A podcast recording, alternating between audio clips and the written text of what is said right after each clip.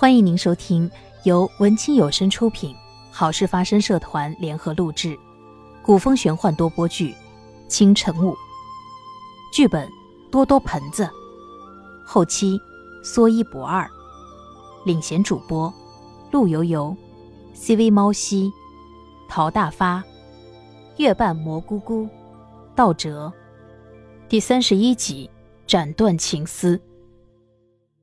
樊城看着画面上的东皇钟，有些疑惑的问道：“长老，这东皇钟是什么来历？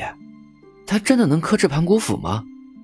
福宇长老回答道：“东皇钟是盘古神君的护身法宝，它也有足以毁天灭地、吞噬诸天的力量。神君开天辟地的时候，就是他抵挡住鸿蒙紫气的杀气。”让神君能够顺利的创造天地万物。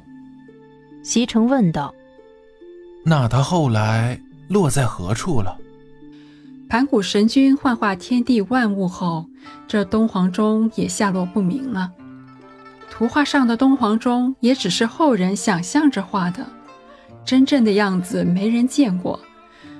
但我相信，如果这世上还有一件兵器能克制盘古斧，就非东皇钟莫属了。烈哥不想放过任何消息，追问道：“这古籍里是否还有关于东皇钟的其他记载？”福宇长老继续让花音扇动翅膀，快速的翻阅着，良久才说：“只是有记载东皇钟防御性很强，攻击力较弱，但是爆发力惊人，就没有太多记载了。”长老。你已经给我们提供了很有价值的信息了，太感谢了。凡尘知道福宇长老已经尽力了，连忙道谢。他们四人从福宇长老那里出来，心情都是沉重的。虽然已经找到了破解盘古斧的办法，但东皇钟好像只存在于传说之中，谁也没有见过它。到底该去哪里寻找呢？凡尘见大家都有些意志消沉，想给大家鼓鼓劲，说道。你们别愁眉苦脸的，虽然东皇钟早已下落不明，但我们还没有找到过，怎知就不能找到呢？最可怕的是，我们自己竟然都不相信自己能找到。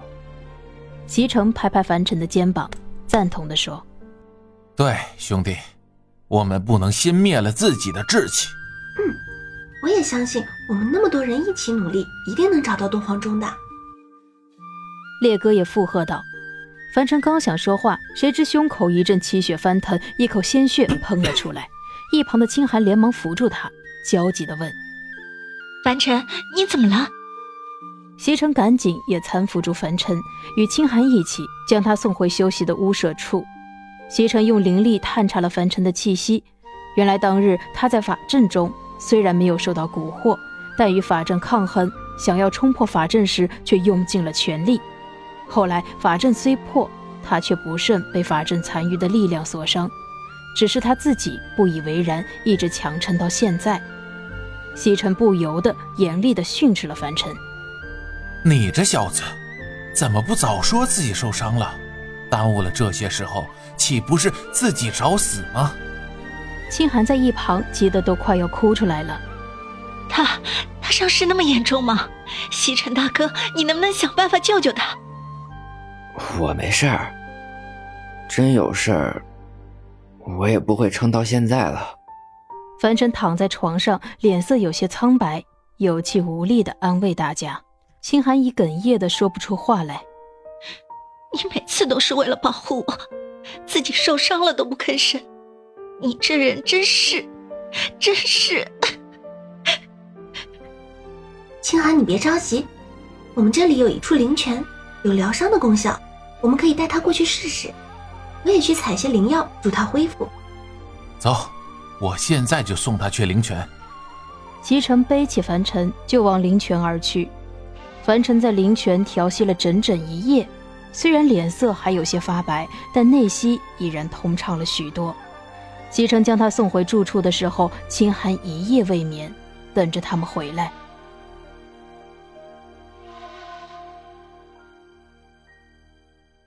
清晨的窗外传来鸟儿的叫声，凡尘渐渐恢复了意识。清寒正好把药端进来，见他醒了，连忙说道：“你好些了吗？席尘大哥说你还得去灵泉多泡两晚。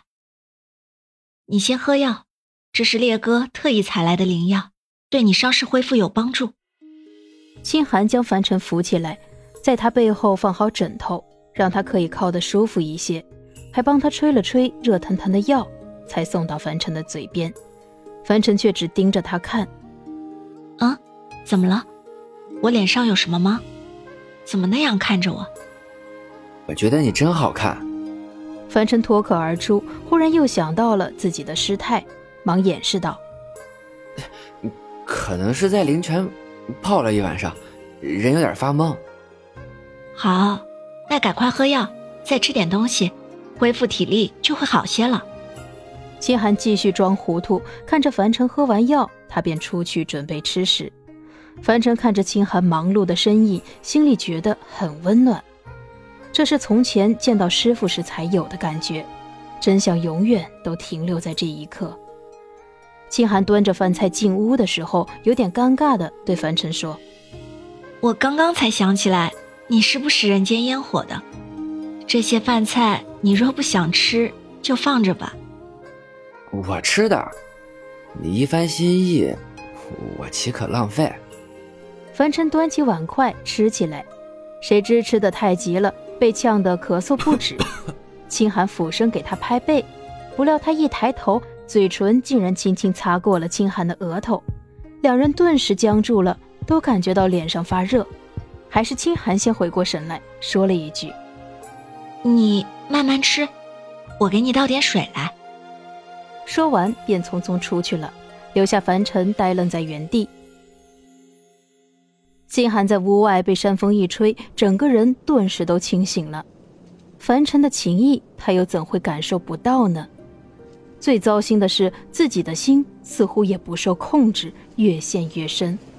但如果将来他注定不能够陪着凡尘一辈子，那现在就不要存任何的幻想。